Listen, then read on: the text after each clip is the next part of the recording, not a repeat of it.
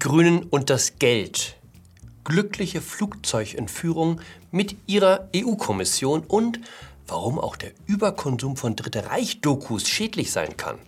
Hallo und herzlich willkommen zu einer neuen Folge von 9 Minuten Netto. Mein Name ist Jan Fleischhauer, ich bin Kolumnist beim Fokus und wir schauen an dieser Stelle gemeinsam auf die Lage in Deutschland. Haben Sie auch irgendwo 25.000 Euro liegen, die Sie einfach vergessen hatten? Von meiner Seite keine Vorwürfe. Wer kennt das nicht? Da greift man in die Manteltasche und hält einfach ein Bündel Hunderter in der Hand, die man da irgendwann hineingestopft hatte. Die Reihe an Politikern, die der Bundestagsverwaltung ihre vergessenen Nebeneinnahmen melden müssen, reißt nicht ab. Erst die grüne Kanzlerkandidatin Annalena Baerbock, dann der ehemalige grüne Parteichef Cem Özdemir Übers Wochenende bemerkte dann Karl Lauterbach, er habe leider, leider das Geld für vier Vorträge sowie ein Buchhonorar nicht korrekt angegeben. Ein dummer Fehler, über den sie sich selbst am meisten ärgere, erklärte Frau Baerbock auf Nachfrage. Klang ein bisschen so wie die Hausfrau, die auf ihren Reinlichkeitssinn besonders stolz ist und dann ausgerechnet beim Verwandtenbesuch ein Schokoladenfleck auf dem Sofa entdeckt, den sie beim Putzen übersehen hatte. Bisschen blöd, dass ausgerechnet die Grünen in der Vergangenheit keine Gelegenheit ausließen, absolute Transparenz zu verlangen, und zwar auf den Cent genau. Die Kanzlerkandidatin der Grünen ging so weit zu sagen, dass an der korrekten Offenlegung der Nebeneinnahmen der Fortbestand unserer Demokratie hänge. Bei den Grünen wird das Moralpedal immer bis zum Blech durchgetreten. Wie gesagt, ich bin da nicht so streng. Die Grünen waren immer schon die Partei für Leute, die es sich leisten können. Viele Menschen in meinem Milieu verhalten sich nach dem Motto links reden, rechts leben. Ich halte es andersherum, also rechts reden, links leben. Meine Kinder bringe ich morgens mit dem Lastenfahrrad zum Kindergarten. Im Juni kommt die Solaranlage aufs Dach. Wenn endlich die Sonne vom Himmel brennt, wie von Fridays for Future versprochen, bin ich autark. Gut, der SUV trübt ein wenig die Ökobilanz, aber erstens ist es ein Volvo und der gilt irgendwie als grün. Und haben wir nicht gerade gelernt, dass der Geländewagen unter Anhängern der Grünen besonders beliebt ist? 16,3 Prozent der Grünen outeten sich als Geländewagenfans. So viel wie bei keiner anderen Partei. Die klimagerechte Gesellschaft ist nichts für arme Schlucker. Sorry, dass ich das so deutlich sagen muss. Um mithalten zu können, braucht es nicht nur das richtige Bewusstsein, sondern auch die notwendigen finanziellen Mittel. Aber die Förderung, die Förderung, höre ich jetzt einige rufen. Leider gilt auch hier, wer hat, dem wird gegeben.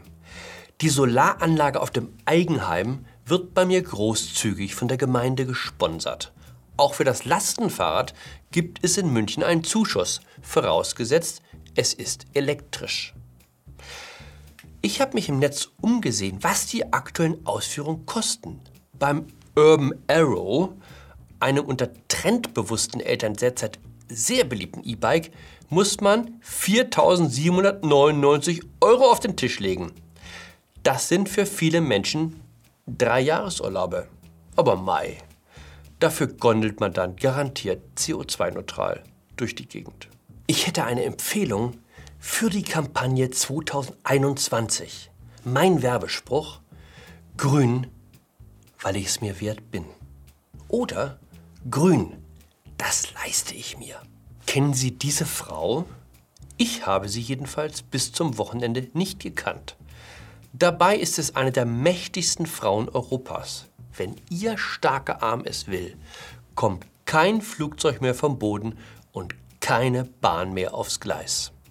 Ihr Name ist Adina Valian, EU-Kommissarin für Transport und Verkehr oder wie der Kenner sagt, Minister for Great News and Happy Kidnappings. Einer größeren Öffentlichkeit wurde sie bekannt, als sie am Sonntag folgende Botschaft an die Welt richtete. The Ryanair flight took off just now from Minsk, bound for Vilnius. Great news for everyone, especially the families and friends of people on board. Tolle Neuigkeiten für alle. Der Ryanair-Flug ist gerade von Minsk gestartet. Ein paar Stunden zuvor hatte der weißrussische Clan-Diktator Alexander Lukaschenko Ryanair-Flug FR 4978 von Athen nach Vilnius mit einem Kampfjet gezwungen, in Minsk zwischenzulanden, wo seine Schergen dann den Regimekritiker Roman Protasevich aus der Maschine holten, um ihn umgehend in eines der Foltergefängnisse der Hauptstadt zu verfrachten. Wen beschäftigen Sie eigentlich bei der EU-Kommission? Vielleicht sollten Sie sich weniger um die richtige Sitzordnung bei Staatsempfängen kümmern und mehr um naheliegendere Dinge wie die Versorgung mit Impfstoffen zum Beispiel oder die angemessene Antwort auf Luftpiraterie. Der britische Transportminister sperrte kurzerhand den britischen Luftraum für alle Flüge aus Weißrussland. Frau Valian brauchte 14 Stunden, bis auch ihr einfiel, dass eine Flugzeugentführung eine ernste Verletzung des internationalen Flugrechts darstellt. Ich war gegen den Brexit. Ich habe mich weidlich lustig gemacht über die Engländer, die jetzt vor ihren tropfenden Badezimmern hocken, weil sie alle polnischen Klempner von der Insel getrieben haben. Aber je länger ich der neuen EU-Kommission unter Frau von der Leyen bei der Arbeit zusehe, desto mehr frage ich mich, ob die Briten nicht recht hatten, den Club zu verlassen. Und sei es nur um die unfassbare Dämlichkeit von Leuten wie Frau Valean nicht mehr ertragen zu müssen. Schauen Sie sich mal diesen Videoclip an. Wir sind gekommen, um diesen schwarzen Sumpf, diesen stinkenden Sumpf, der sich dort breit macht, ein für alle Mal trocken zu legen. Es wird der Tag kommen, da wird euer Lottoleben ein Ende nehmen und es wird der Tag kommen, da werden die Gewalt und das Unrecht, das von dort seinen Ausgang nimmt, die einzige adäquate Antwort erfahren. Und zwar eine harte Antwort mit dem Polizeidüppel. Wenn Sie sich fragen, wer da so schreit, das ist Hans-Thomas Tillschneider, Abgeordneter im Landtag von Sachsen-Anhalt. Ich will ja nichts sagen, aber auch der übermäßige Konsum von Dritte Reich-Dokus im Nachtprogramm kann offenbar nachteilige Folgen haben. Große Aufregung bei der AfD, weil das Wohnhaus des AfD-Anführers Björn Höcke durchsucht wurde. Klar, ist nicht schön, wenn die Polizei morgens um sieben in der Tür steht um alle Computer zu beschlagnahmen.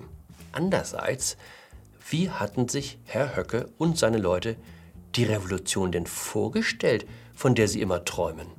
Das ist doch der ganze Spaß an Umsturzfantasien, dachte ich, dass man sich ganz gefährlich fühlen kann, weil die Obrigkeit hinter einem her ist.